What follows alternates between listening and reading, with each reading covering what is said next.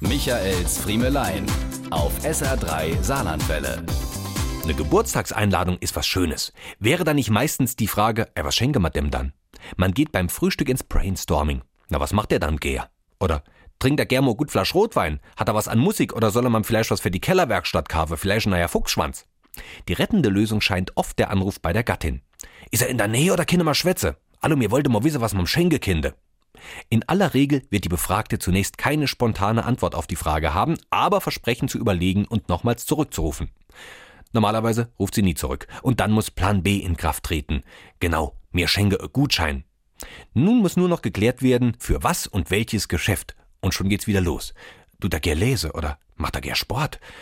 Am besten liegt man immer mit einem Gutschein für eines der großen Saarbrücker Warenhäuser, in denen man von der Unabuchs bis zur Guspan alles bekommt. Damit kann man eigentlich nichts falsch machen. Und während man noch darüber sinniert, was für eine dolle Idee man gerade hatte, klingelt das Telefon und eine andere gute Freundin ist dran. Auch sie scheint ähnliche Probleme zu haben, denn sie fragt, was schenke ihr dann, Herr Ormond? Sollen wir vielleicht was zusammen machen?